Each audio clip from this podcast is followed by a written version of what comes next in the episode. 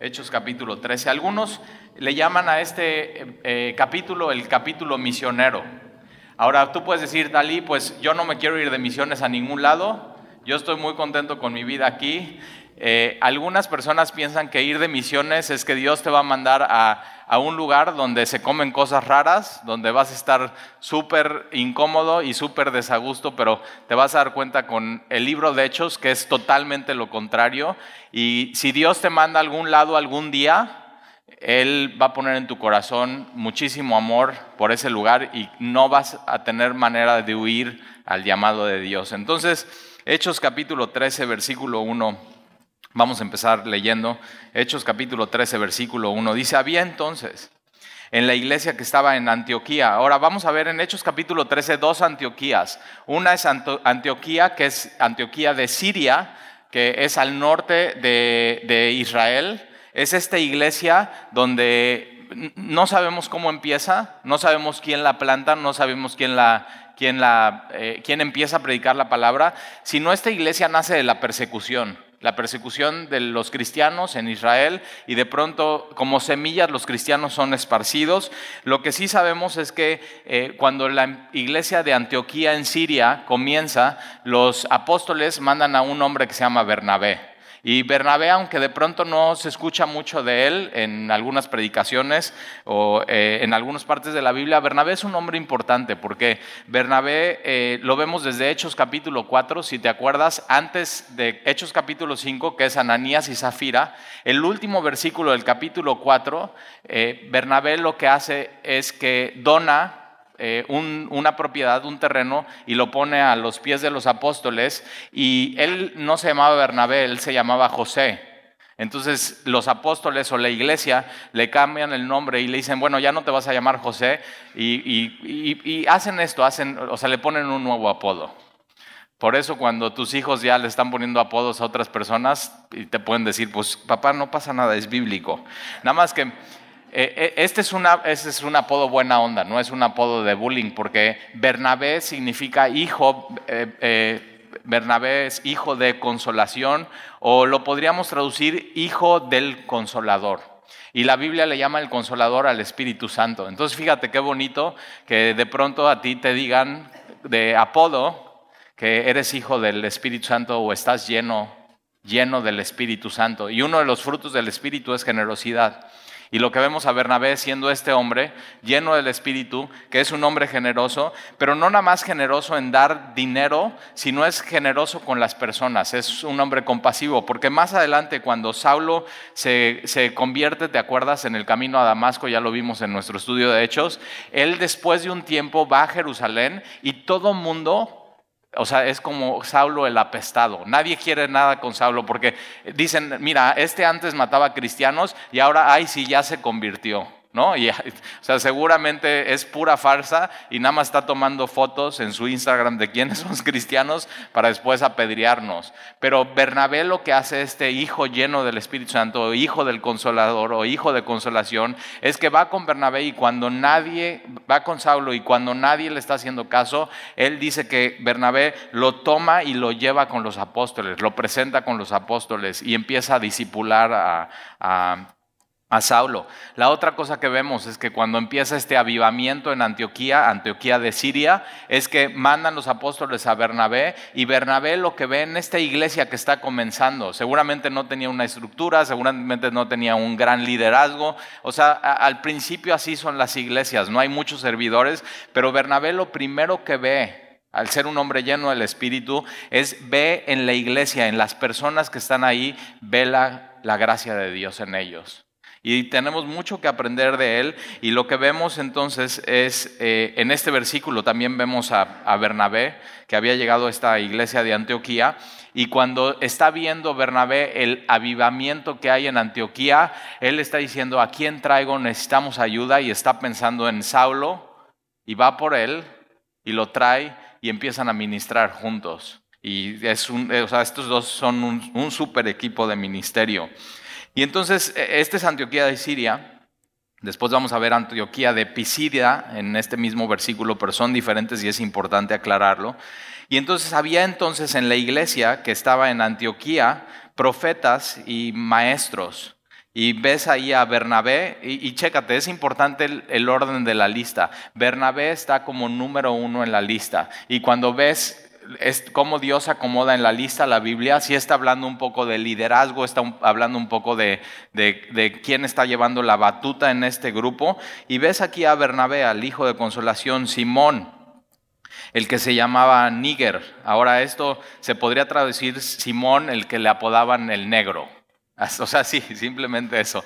Por eso te digo que no te friques cuando tus hijos ponen así apodos, pero nada más chécate que sean en buena onda y que seguramente Simón aquí no se está ofendiendo que le dicen el negro, sino al revés. Oye, ¿cómo te llamas? No, pues yo me llamo Simón, pero no me digas así, me dicen el negro. Y ya. Y simplemente puedes vivir con eso. Pero, o sea, ¿te acuerdas la semana pasada vimos Rode y le dicen, estás loca? Y vemos ahora que en la iglesia, en este ámbito, te das cuenta, era, era casual e informal todo el rollo. No, no, había, no había todas estas formalidades y, y, todos estos nombramientos, sino simplemente es Bernabé, Simón, el que se, llamaba Níger, Lucio, y dices, ¿quién? O sea, ¿qué Lucio? Y aquí te aclara la Biblia, Lucio de Sirene. O sea, como si nos diera más información con eso, pero ellos sí sabían. Es Lucio, Lucio el de Sirene. Manaén, eh, el que se había criado junto con Herodes, el tetrarca. Entonces, en esta lista de cinco hombres, vemos un cuate que es de la aristocracia. Este trabajaba con Herodes, era Herodes, acuérdate, era el rey, y de pronto este era un funcionario del rey, se convierte al cristianismo y está en esta lista de cinco personas. Y vemos, la iglesia es eso, es la, iglesia, la congregación, es Dios trayéndonos de diferentes contextos, de diferentes lugares, de diferentes trabajos, de diferente posición socioeconómica. Y lo que estamos haciendo es una sola cosa, es adorar a Dios, ministrar a Dios, como aquí lo dice. Y, también está Saulo. Fíjate cómo Saulo está al final de la lista. Y después lo que vas a ver en Hechos, acuérdate de esto, lo vamos a ver como primero en la lista. Y Bernabé no se está quejando de que, ay, ¿cómo? Pues yo lo presenté ante los apóstoles y yo era el líder y yo era el primero. O sea, simplemente Bernabé, eh, lleno del Espíritu, no le importa su autopromoción, sino simplemente que el reino prospere y que el reino crezca sin importar nada, sin importar nombramientos. Y Saulo está de pronto al final de la lista. Y una cosa importante es que dice que en esa iglesia había profetas y maestros. Y va de la mano. Es como, no puedes separar eso. Y lo que nosotros creemos como iglesia es que mientras alguien está enseñando la palabra de Dios, que es nuestra prioridad, Dios en medio de eso está profetizando. Y profetizar es declarar la verdad. Y profetizar en el Nuevo Testamento, parte de la profecía lo que hace es consuela tu corazón.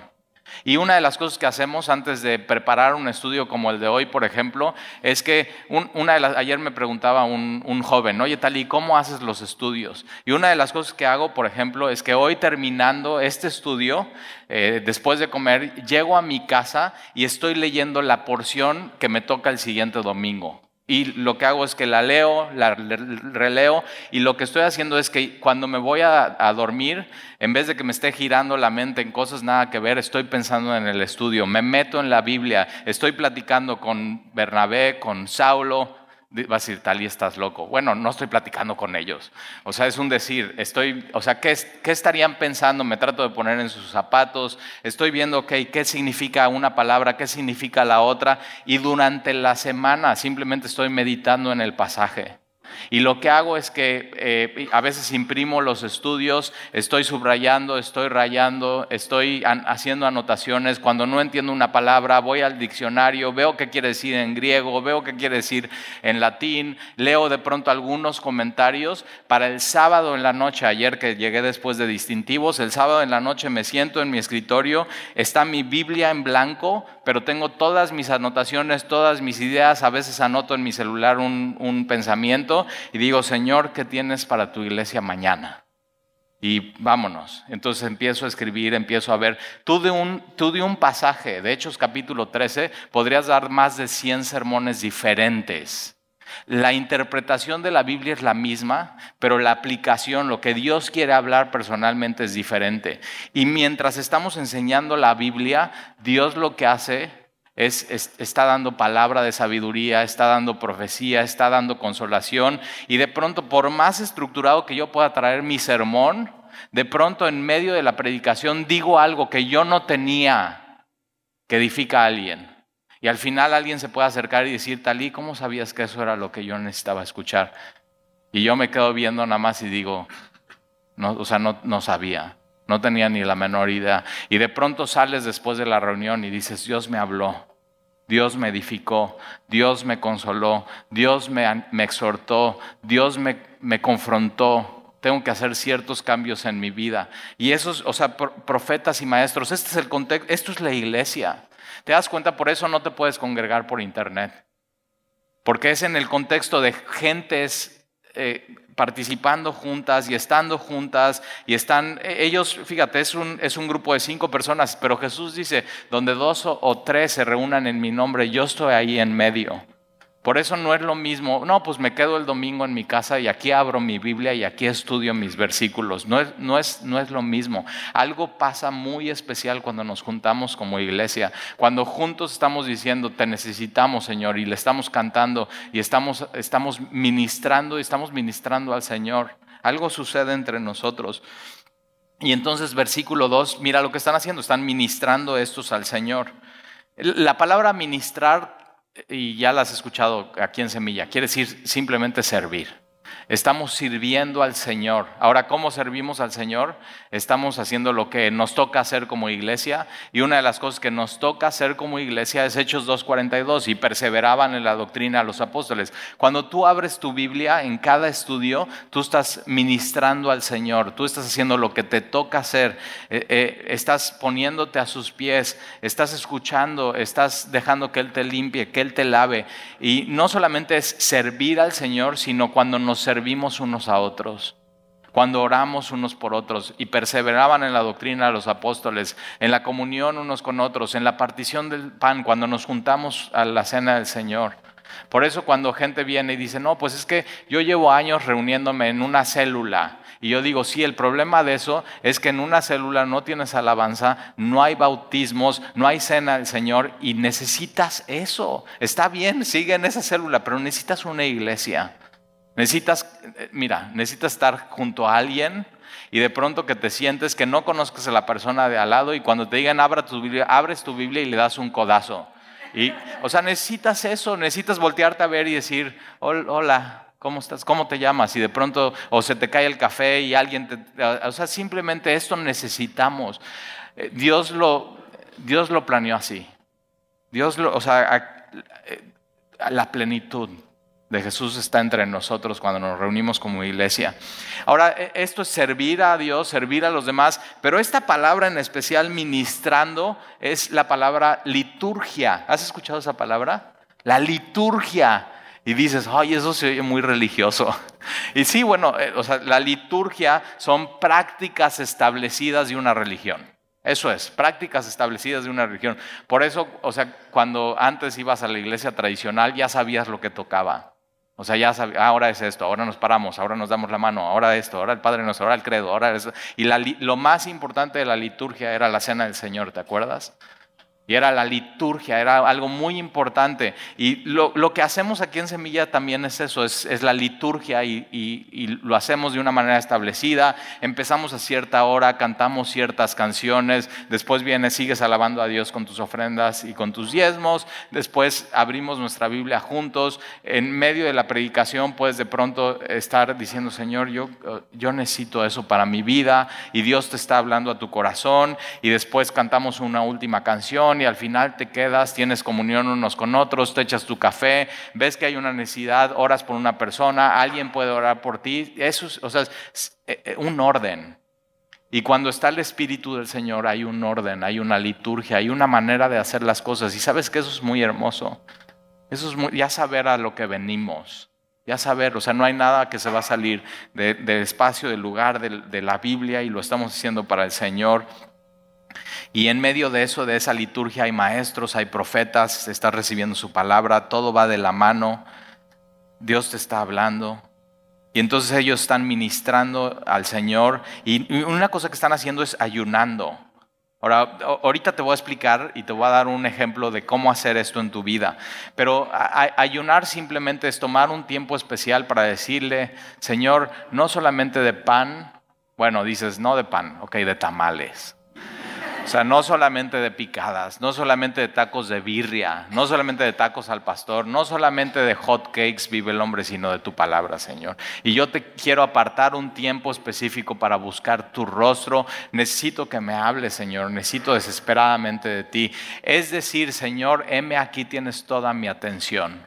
Mi cuerpo no manda. Señor, tú mandas en mi vida. Estás sometiendo tu carne. Eso es simplemente ayunar. Y entonces ellos lo que están haciendo es hacer lo que les toca hacer, están ayunando. Y entonces dijo el Espíritu Santo, fíjate, ¿en qué contexto habla el Espíritu Santo en nuestras vidas? En este contexto, en el de la iglesia. No quiere decir que el Espíritu Santo no te pueda hablar específicamente entre semanas. No, no, no, pero específicamente el Espíritu Santo le gusta hacer esto hablarnos en el contexto de la iglesia mientras todos juntos estamos buscando al Señor, abrimos nuestra Biblia, estamos cantando y de pronto hasta decides, necesito, necesito buscar al Señor de manera específica en algo en mi vida y hasta puedes ayunar y entonces ahí el Espíritu Santo habla y dice, apartarme a Bernabé y a Saulo para la obra que los he llamado. Me encanta eso. La iglesia está reunida, están juntos, están estudiando la palabra, hay profecía, hay consolación, están haciendo una liturgia, lo que les toca hacer semana tras semana, semana tras semana, semana tras semana, y de pronto ahí Dios habla. Dios habla algo específico. Y, esto del ayuno, déjame te platico, cuando nosotros estábamos orando para venir aquí a Veracruz, mi esposa y yo y mis hijos, eh, fue en noviembre de hace cinco, cinco años. Y lo que decidimos hacer fue, leyendo este pasaje, eh, decidimos, ok Señor, si tú nos has apartado a no a Bernabé y a Saulo, sino a Talí y a Sandy y a mis hijos, para la obra que tú nos has llamado. Señor, queremos buscar tu rostro y queremos que tú nos confirmes en tu palabra.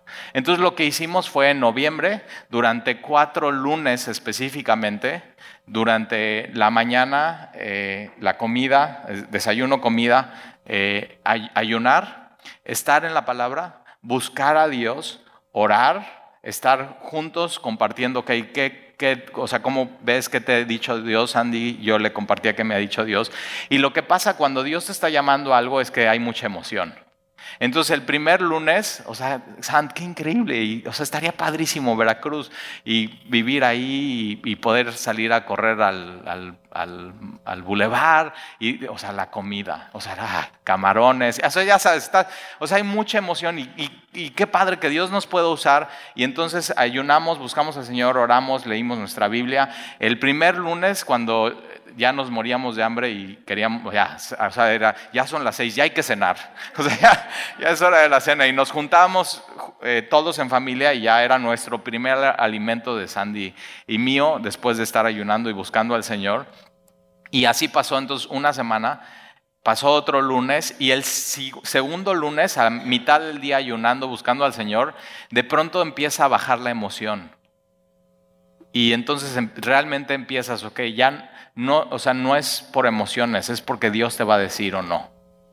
Y de pronto tienes que aprender a eso, a tomar decisiones no en base a tus emociones, porque en base a tus emociones te puedes equivocar y te puedes equivocar muy, muy gacho. Ahora piensa esto, nosotros lo que queríamos era algo bueno, y aún así tenemos que buscar a Dios qué vamos a hacer. Son, son momentos muy importantes en tu vida. Posiblemente hoy en tu vida estés por tomar una decisión muy importante y tienes que hacer esto. Tienes que estar buscando a Dios. Ahora, nosotros, ¿por qué decidimos los lunes? Porque sí. O sea, porque el domingo servíamos todo el día, llegábamos muy tarde, comíamos, descansábamos y dijimos, bueno, el lunes puede ser un buen día para buscar al Señor.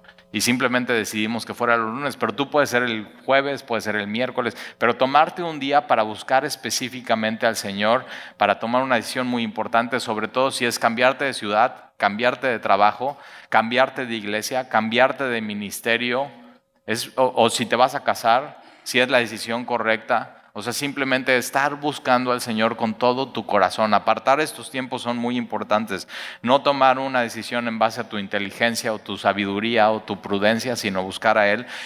vino el tercer eh, lunes y el tercer lunes totalmente ya Dios había exprimido todo, todo el sentimentalismo de venir a Veracruz. Ya Dios había exprimido todas las ganas de venir a Veracruz. Dios ya nada más nos tenía en base a su palabra. El cuarto lunes y último, al final del día, antes de ir a cenar, ya muriéndonos de hambre, eh, le digo a Sant, ¿qué onda, mi amor? Así tenemos como nuestras, ¿qué onda? Así. Y ya sabemos, ya, 16 años de casados. Y me dice, yo creo que no. Yo creo que no. Yo creo que no es Veracruz. Y yo le digo, yo creo que no tampoco, mi amor. Yo creo que no. Dios, Dios lo que hizo es vaciarnos y entregamos eso que al principio anhelábamos y dijimos, Señor, aquí está, no. Si, o sea, si no es, no es, aquí está, te lo entregamos, es tuyo, tú eres el que decides en nuestras vidas. Y ese día en la noche, eh, eh, después de cenar, ya panza llena, corazón contento, Dios me dijo que sí a mí. Y no le dije a Sandy. Simplemente yo sabía que sí teníamos que venir. Pero fíjate, después de decir no, ya no, Señor, ahí está, te lo entrego. Eso fue en noviembre. Después en diciembre venimos a Veracruz. Eh, estuvimos dos semanas, estuvimos orando, buscando a Dios.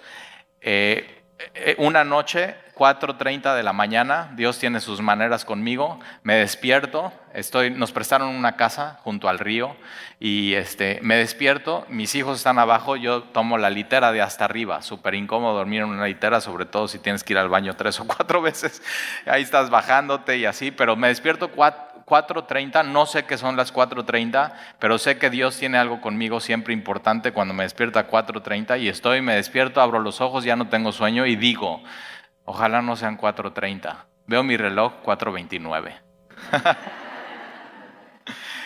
y digo, ok, Señor, ya sé que algo tienes que decirme, me bajo de la cama, me pongo mis lentes de contacto porque sin ellos no veo nada, me bajo a la sala, empiezo a orar y empiezo a abrir mi Biblia y Dios esa noche me confirma, sí tienes que venir. Después te puedo compartir el texto que Dios me dio. Cuando tomas una decisión importante necesitas tener un texto que Dios te dé, porque cuando tomas una decisión importante, mientras la estás caminando, posiblemente las cosas no salgan como tú quieras que salen. Y tienes que regresar y recordar, Dios quería esto para mi vida. Y entonces ya no regresas atrás y estás seguro y ya no volteas ya no volteas para atrás. Y entonces ese día en, la mañana, eh, Sandy se despierta y le digo, ¿qué onda, amor? Eh, me desperté cuatro y media. Ya no podía dormir, pero no le dije nada. No le dije que Dios ya me había confirmado, no le dije el texto, sino dije, quiero, Señor, yo quiero que tú le digas a ella. Así tienes que pedirle a Dios. Cuando Dios te diga algo a ti, dile, Señor, dile a mi esposa, dile a mi esposo lo mismo. ¿Tú crees que no lo puede hacer? Y de pronto ya están de acuerdo, tú y tu esposa, cuando Dios les está hablando a los dos. El problema matrimonial es cuando uno de ellos no está buscando al Señor. Ahí viene todo el problema matrimonial. Y entonces, eh, eh, eh, sin decirle nada, ya me dice, Nef, ya me dijo Dios ayer en la noche. Y Dios le da un texto. Yo tenía mi texto, ella su texto y decidimos, tenemos que ir a Veracruz. Pero entonces, fíjate, ellos, ellos están ministrando, ellos están ayunando, el Espíritu Santo habla. Versículo 3, entonces, habiendo ayunado y orado, ahora fíjate, entre el versículo 2 y el versículo 3 no sabemos cuánto tiempo pasa, pero pasa tiempo. Y nosotros lo que decidimos fue, ok, Dios ya nos confirmó, después de noviembre estar ayunando y orando todos los lunes, en diciembre venimos, y lo que pasa es que durante nueve meses seguimos ayunando y y buscando al Señor para que Él siguiera confirmando no solamente a nosotros, sino a la iglesia, a la iglesia donde estábamos sirviendo.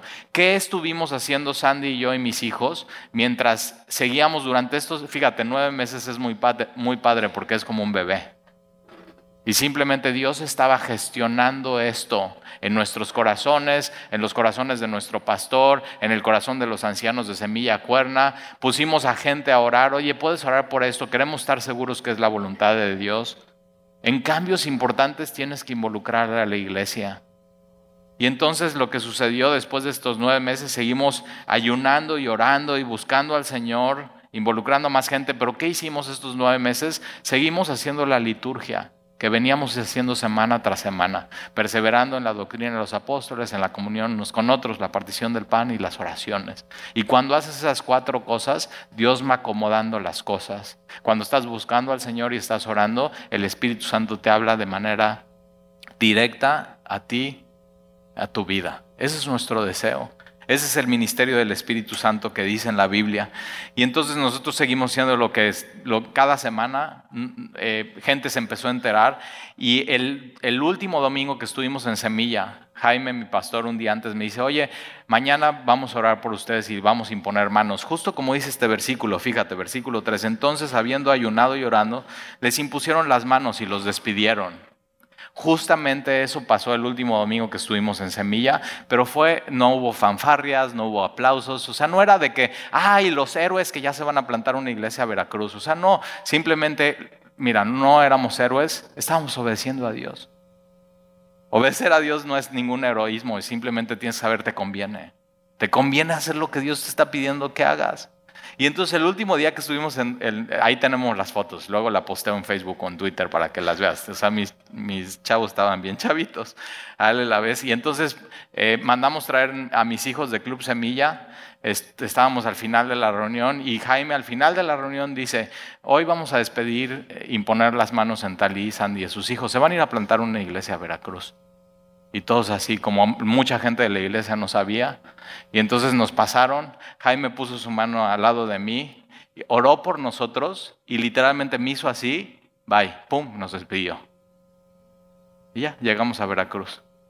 Sin recursos de la iglesia, simplemente con una oración, pero con nueve meses de estar buscando al Señor y 100% seguros que Dios nos quería aquí. Tienes que aprender a vivir tu vida así. Con cada una de las decisiones que tomes importantes en tu vida, me voy a cambiar de ciudad, me voy a cambiar de trabajo, con cada una de las decisiones importantes en tu vida tienes que poner todo tu tiempo, todo tu esfuerzo, todo tu empeño para buscar al Señor y no basarte en tu propia sabiduría, en tu propia inteligencia y en tu propia prudencia. Y entonces eh, les impusieron las manos y los, los despidieron. Una de las cosas que vemos en este versículo es que Dios es el que llama. Y nosotros creemos eso en el ministerio para servir a Dios. No te tenemos que estar manipulando, no te tenemos que estar rogando, no te tenemos que estar diciendo, estamos esperando, Señor, llámales, llámales, levántalos, a los que tú quieras, tú hazlo. Y ese llamado se, se da en la liturgia, haciendo lo que nos toca hacer, Hechos 2.42, orando, buscando al Señor. Entonces, e, Él es el que llama y llama en el contexto de la iglesia. Hay gente que, no, yo, o sea, yo me voy a involucrar en la iglesia hasta que Dios me llame. No, o sea, involúcrate en la iglesia y en todo y empieza a servir en algo y Dios ahí te va eh, caminando en eso, te va a enseñar en dónde te quiere, en dónde te quiere usar y cuáles son los dones que Él te ha dado. Y entonces, eh, Dios es el, el Señor es el que llama, Dios es el que llama. Número dos, la iglesia confirma el llamado. Hay gente que es enviada y hay gente que se envía sola. dos totalmente diferentes llamados, ¿ok? Entonces Dios es el que llama, la iglesia confirma el llamado, impone las manos, ora por ellos y los despide. Y mira quién es el que envía, versículo 4, ellos entonces enviados por el Espíritu Santo. El que envía es el Espíritu Santo. Tienes que estar seguro que si Dios te envía a otra ciudad, que si Dios te está enviando un trabajo, que si Dios te está enviando a casarte, tienes que estar seguro que sea Dios y que sea el Espíritu Santo y no sea tu carne. No sean tus emociones, no sea tu voluntad, no sea simplemente lo que tú quieres en tu vida. Tienes que aprender a seguir al Señor en todos los aspectos importantes en tu vida. Y entonces ellos fueron enviados por el Espíritu Santo y descendieron a Seleucia, este es un puerto que está cerca de Antioquía, y de ahí navegaron, navegaron a Chipre. Ahora, imagina, está Pablo y Bernabé y llegan a, eh, a este puerto y están los barcos estacionados, está la caseta de comprar tu pasaje para los barcos, ¿a dónde, a dónde vas? O sea, ¿cómo decidir? Ok, ya estamos seguros que nos vas a enviar. ¿Cómo decidir a dónde empezamos el primer viaje misionero como misioneros del Señor, estando seguros que Dios nos está enviando? Ahí están los barcos, ahí está la caseta de los boletos, ¿a dónde decides ir? Ahora aquí, bueno, aquí dice que ellos, versículo 4, de ahí navegaron a Chipre. Chipre es una isla. Ahora, ¿por qué decidir ir a esta isla? ¿Por qué decidir ir a Chipre? Bueno, muy fácil la respuesta. ¿Quién era de Chipre? Bernabé. El líder de la misión. Está seguro que Dios lo está enviando. Llegan al puerto. Tienen que escoger a dónde su siguiente destino para proclamar el Evangelio. Es un viaje misionero, no es un viaje que van a establecer una iglesia y quedarse ahí. Es un viaje misionero. Y Bernabé decide ir a su casa con los suyos, con su familia, a donde le conocen. Algo muy padre para nosotros de Veracruz es que si no sabes, mi papá nació aquí en Veracruz. Nosotros veníamos cada verano a pasar más o menos entre uno y dos meses. Teníamos una casa, ya no la tenemos, pero al lado, enfrente del World Trade Center, al lado de lo que es Andamar, antes era el Torremar, ¿te acuerdas? Bueno, ahí al lado justo tenían las casas mi familia y mis abuelos y teníamos una casa ahí. Veníamos, veníamos en el verano todos los veranos, dos meses, y lo que Dios puso desde ese tiempo era un amor por Veracruz. O sea, yo cuando aterrizaba mi avión, o veníamos en la carretera de Córdoba y veníamos bajando las cumbres y ya faltaba una hora para Veracruz, a los 50 kilómetros de llegar, siempre lo que hacía era yo bajar la ventana del coche, que no era así, era así. ¿Te acuerdas? Y lo que decía es, ya huele a mar. Ya huele, o sea, esa humedad. Y Dios empezó a poner amor en mi corazón por, por simplemente por Veracruz. Yo cuando escribía en la primaria mi autobiografía, yo nací en el DF, perdón, tengo que tener un defecto. Tú también no te hagas. Chilangos. Cuando yo escribía en la primaria mi, mi biografía, yo ponía, yo nací en Veracruz. Y mi mamá se enojaba y decía, tienes un problema de identidad. Y ahora mi mamá, que sabe toda esta historia, dice, bueno, ya sé por qué ponías, no así en Veracruz. Dios empieza a poner amor por el lugar a donde vas. Dios empieza a poner amor por las personas a donde vas. Mira, sin antes yo conocerte ya te amaba, ya estaba orando por ti, ya deseábamos adorar juntos al Señor, abrir nuestras Biblias cada semana y juntos verso a verso leer la palabra. Era, era nuestro deseo, Sandy mío, de nuestros hijos. Nueve meses antes de llegar aquí, ya estábamos orando por eso. ¿Te das cuenta? Y grandes cosas hace el Señor cuando lo tomamos en cuenta en, nuestra vida, cuando hacemos sus planes. Y entonces eh, deciden ir a Chipre. si vas a algún lugar, que sea donde el Espíritu Santo quiera que vayas. Hay gente que viene y dice, Talí, es que ya aquí en Veracruz no hay trabajo, nos vamos a mudar de ciudad. Ok, ¿y a dónde? No, pues a donde haya trabajo. No, no, no, no, no, a donde el Espíritu te quiera mover. Por favor. Piensa bíblicamente, piensa como cristiano. Joven, si estás... Ok, no hay buenas universidades en Veracruz, eso dices. Ok, ¿a dónde vas a ir? No vayas a donde está la mejor universidad dado del Espíritu Santo te quiera mover. Tienes que estar 100% seguro que es de Él, porque seguramente cuando vayas va a haber momentos difíciles, va a haber tribulación y tienes que estar seguro y decir, Dios me mandó. Estoy aquí porque el Espíritu Santo me mandó aquí. Y entonces no hay para atrás y, y vas a tener éxito a donde Dios te mande. Y entonces versículo 5, llegando a Salamina, que es en Chipre, tienes dos puntas en la isla. Y entonces eh, llegan a la primer punta, desembarcan en la isla, este puerto de Salamina, y mira lo que hacían, anunciaban la palabra de Dios. ¿Qué más que hay que anunciar? Ellos no llegan con siete pasos para que tu empresa sea exitosa. Ellos no llegan cómo tener un ministerio exitoso. Ellos llegan simplemente anunciando la palabra de Dios. Eso. La gente no necesita más que la palabra de Dios. La palabra de Dios es suficiente. Si el Espíritu Santo los está mandando, es para proclamar lo que el Espíritu Santo inspiró, que son las escrituras. No hay nada más, no tiene que haber levadura en el mensaje. Y entonces ellos llegan anunciando la palabra de Dios en las sinagogas de los judíos. Ahora, ellos, fíjate, ellos van llenos del Espíritu. Estos son hombres llenos del Espíritu, pero tienen una estructura en su ministerio. Y eso es lo que queremos para nuestra iglesia. Ser llenos del Espíritu, pero tener una estructura, tener una liturgia, tener un orden, que no sea un desorden, que no sea un alboroto. Y tú en tu vida tienes que ser de la misma manera. Ser un hombre y una mujer llena del Espíritu Santo, pero tener una estructura, tener un orden, saber cómo lo estás haciendo. Y lo que vemos es que Pablo, lleno del Espíritu Santo, siempre cuando llegaba a una ciudad, llegaba siempre al mismo lugar, a la sinagoga. Y de la sinagoga, estructuralmente de ahí, se iba a los gentiles, pero siempre estaba llevando el mismo orden.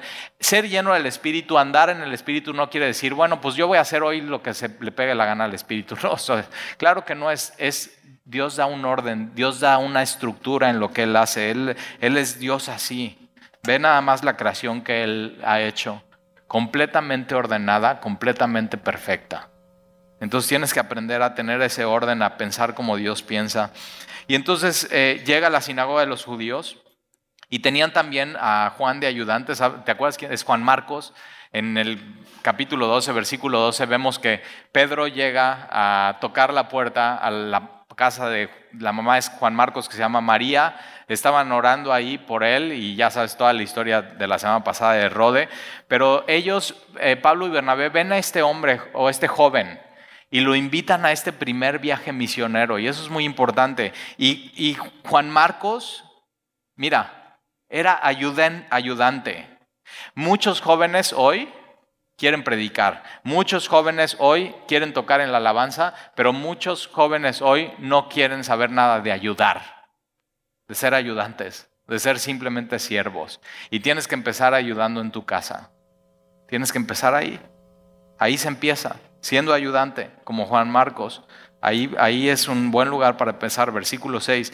Y habiendo atravesado toda la isla hasta Pafos, hallaron a cierto mago, entonces de, una punta a otra son más o menos más de 200 kilómetros, están yendo por el sur de la isla, porque por el norte está lleno de montañas, y, Bernabé conocía muy bien Chipre. Y entonces te imaginas, van, ah, ahora vamos a, mira, aquí adelantito está casa de mi tía, y aquí adelantito está casa de un amigo, de un primo, y de pronto van compartiendo el Evangelio, ya conocen a, Bernabé, no es nuevo para ellos, pero traen un mensaje que es nuevo para ellos como, como isla para los gentiles, y de pronto van cruzando la isla y llegan hasta Pafos, el siguiente puerto, y hallaron ahí a un cierto, y me encanta esto, porque no dice a un mago, sino un cierto, entonces es un mago, se hace pasar por, por mago, falso profeta, y es judío,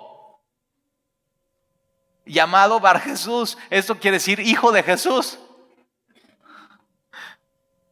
Entonces fíjate, judío, hijo de Jesús. O sea, y tienes que saber esto, que cuando alguien es un falso profeta, nunca te dice soy falso profeta. No, se quiere vestir de lo que es real, pero no es real.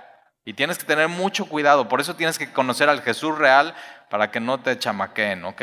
Y como dicen en las nieves, que no te cabuleen. Versículo 7. Bar Jesús estaba con el procónsul Sergio Paulo. Me encanta este nombre, pónselo a tu hijo, Sergio Paulo. Muy elegante como de telenovela, ¿no? Sergio Paulo. Pero este era un procónsul, era como, como, el, como el presidente municipal de la isla, un cuate, un, cuate pues, importante. Era un, político, Sergio Paulo. Y dice aquí la Biblia que era un varón prudente. Esta palabra prudente, ¿has, has escuchado esta, esta palabra eh, sabiduría prudencial? Es decir, tienes que ser inteligente. Entonces Sergio Paulo era un cuate inteligente.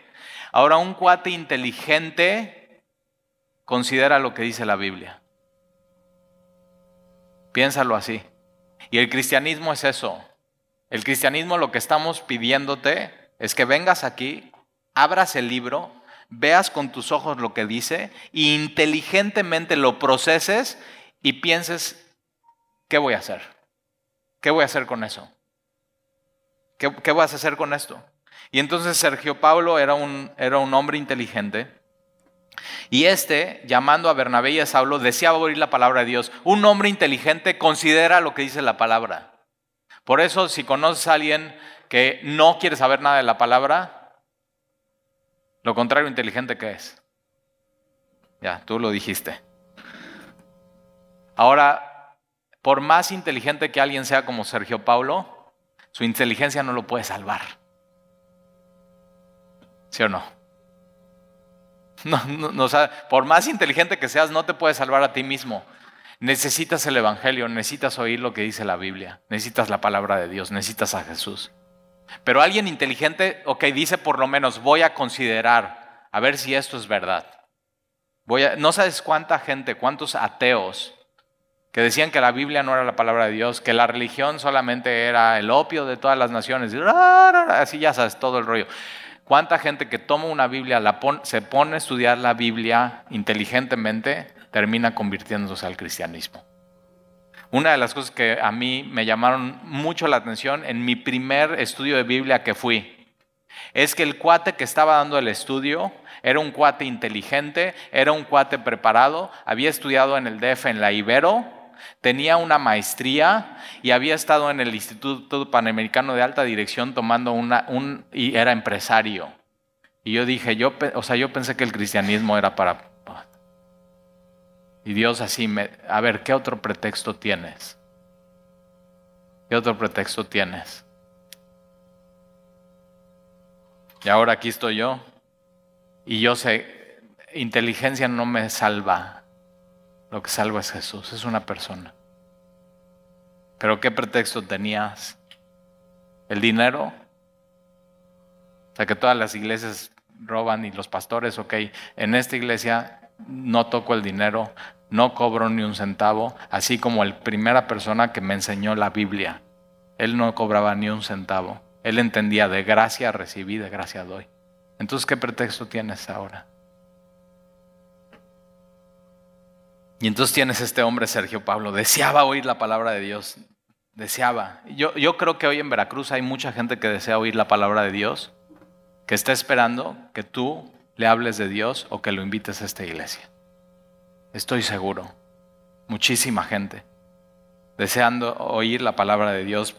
Pero, fíjate, versículo, versículo 8, pero les resistía el Imás, el mago. Siempre que alguien quiera escuchar la palabra de Dios, siempre va a haber resistencia.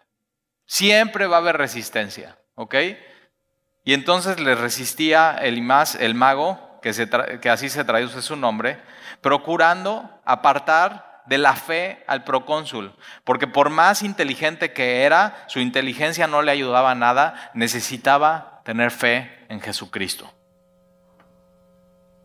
Versículo 9, entonces Saulo, que también es Pablo, lleno del Espíritu Santo, fijando en él los ojos, en este mago,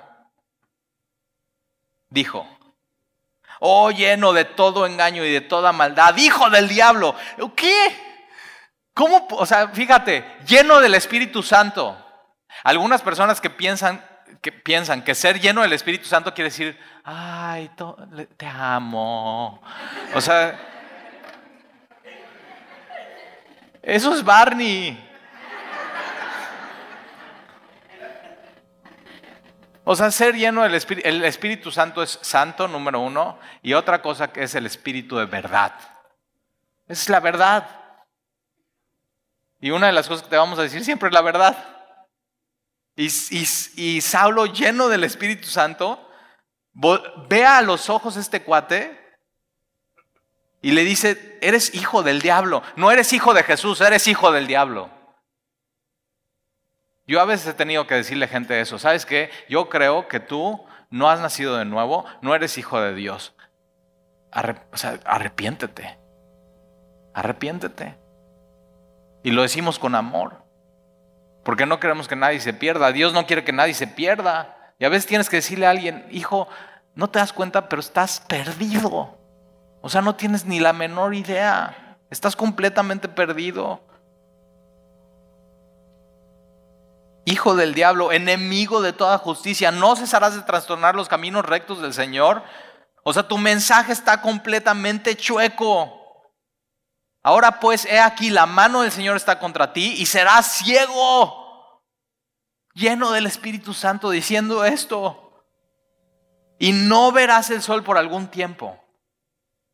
Ahora, ¿por qué lo dice esto Pablo así? Bueno, número uno, lleno del Espíritu Santo, está pasando el mensaje de Dios a él. Pero Pablo, acuérdate, Pablo cuando se cae del caballo, queda ciego. Y entiende que después de esto y recapacitar, lo que puede venir para este mago, falso profeta, es salvación. Es salvación. Lo mismo que le pasó a Pablo. Inmediatamente cayeron sobre él oscuridad y tinieblas. Dios lo que está haciendo es simplemente permitiéndole a este mago ver cómo está su espíritu, oscuro y en tinieblas. Oscuro y en tinieblas. Inmediatamente cayeron sobre él oscuridad y tinieblas y andando alrededor buscaba a quien le condujese de la mano. Entonces, el procónsul Sergio Paulo, viendo lo que había sucedido, creyó. Su inteligencia, escuchando la palabra de Dios y el mensaje, lo llevó a creer que Jesús es Señor y Salvador y a poner toda su confianza en Él. Fe. La fe viene por el oír la palabra de Dios y él viendo lo que había sucedido creyó maravillado de la doctrina del Señor. Esta palabra doctrina es didache, de la enseñanza, de lo didáctico que es. Y sí o no que la palabra es didáctica. O sea, Jesús simplemente nos va enseñando cada semana, cada semana con la palabra cuando abrimos este libro. Ahora, fíjate que Él no se maravilla del milagro que quedó ciego. ¿Por qué? Porque los milagros te pueden maravillar. Ahora, ¿cuántos milagros vas a ver en tu vida? Uno, dos, aislados. Son milagros. No es milagro. Si, si fuera cada semana, no sería milagro, sería eh, simplemente cada semana. Milagro es algo extraordinario. Y sí te maravilla por un tiempo, pero luego se te olvida. Pero lo que nunca se te va a olvidar es lo que dice Jesús. Es semana tras semana abrir tu Biblia y maravillarte de lo que dice la palabra, lo que te enseña la palabra, lo que te redarguye la palabra, cómo te guía la palabra y sobre todo te maravilla que siendo tú y yo quien somos, Dios se digna amarnos y hablarnos. Y es nuestro amigo. Y sabe lo que tú y yo necesitamos, semana tras semana tras semana.